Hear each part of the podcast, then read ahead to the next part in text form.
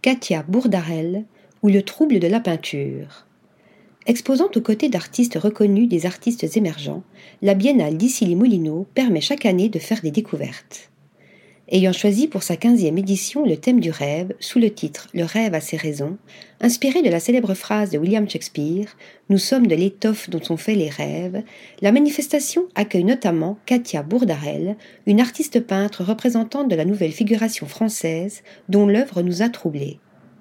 Intitulée Narcisse III, la dite peinture, issue d'une série réalisée à l'huile sur toile en 2018, nous confronte à une scène improbable d'autant plus troublante qu'elle est peinte avec une minutie et un réalisme qui, de loin, peut sembler presque photographique. On y voit, au centre d'une pièce vide, comme rivé à une table faisant office de socle, un corps nu aux allures de statue, à demi replié, entouré d'un drapé rouge écarlate s'enroulant autour de sa taille comme une corolle. Femme fleur, prisonnière ou offerte, elle n'a pas de visage puisque tout le haut de son corps est empaqueté dans un autre drapé mauve ficelé avec un ruban rouge.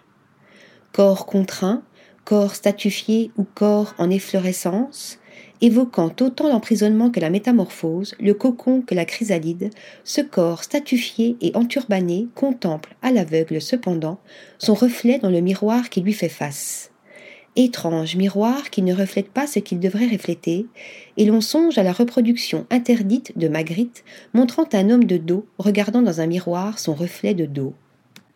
Mirage. En effet, apparaissent sur le double miroir posé face au modèle des et des morceaux de spate d'anthurium, ces grands pétales rouges en forme de calice absents de la pièce. Autre étrangeté, le drapé reflété est défait, plus semblable à un masque qu'à un paquetage. C'est ici l'idée de transformation qu'a voulu évoquer l'artiste, tandis que l'empaquetage permet de questionner la propriété du corps, le masque, de même que le miroir renvoie à la métamorphose et à l'intériorité. C'est dissimuler, à l'abri du regard des autres, que l'on peut être libre, s'appartenir et se réinventer, s'inventer une version désirée ou fantasmée de soi-même. De même que jouer le jeu du corps objet, posé sur une table comme une statue sur un socle, offerte au regard, permet de se détacher de ce rôle érotique, de cette fétichisation, pour accéder à un ailleurs, à une infinité de possibles figurés par le miroir, et, à l'intériorité, figurés par le reflet de l'escalier. Aimant à créer des perturbations entre l'espace réel, ici la pièce, et l'espace du rêve, du fantasme, représenté par les miroirs, afin de créer une confusion, un doute, Katia Bourdarel cultive l'ambiguïté, Jouant sans cesse des ambivalences, elle nous conduit dans un espace flottant, figuré par les murs blancs, à la lisière du rêve et du cauchemar, mi-otage, mi-déesse, son modèle, dont la pose même évoque la fleur de l'anthurium, pourrait bien être une femme qui se métamorphose en fleur. Cette osmose des corps avec la nature, cette propagation du végétal à l'humain, est d'ailleurs un thème récurrent dans son travail et sans doute le plus éclairant sur sa pratique.